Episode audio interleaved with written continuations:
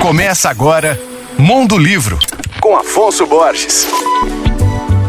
Alô, ouvintes leitores da Alvorada FM. Uma série de bate-papos, na qual estudiosos da obra de Carlos Drummond de Andrade comentam as cartas trocadas por ele com seus amigos, até com anônimos. Nisso consiste o ciclo de debates virtuais A Obra Epistolar de Drummond, fruto de uma parceria entre o FLI Tabira e o Sesc São Paulo. O poeta mineiro, que viveu de 1902 a 1987, tinha o hábito de trocar cartas com seus amigos escritores e artistas, entre eles Manuel Bandeira, Vinícius de Moraes, Cândido Portinari, Pedro Nava e João Cabral de Melo Neto. Essas correspondências revelam muito da personalidade de Drummond, seus pensamentos e opiniões sobre literatura, política, filosofia e outros assuntos, sempre tratados por ele com inteligência e humor. O ciclo de debates virtuais A Obra Epistolar de Drummond é formado por 11 conversas de cerca de uma hora cada, todas mediadas pelo escritor e jornalista pernambucano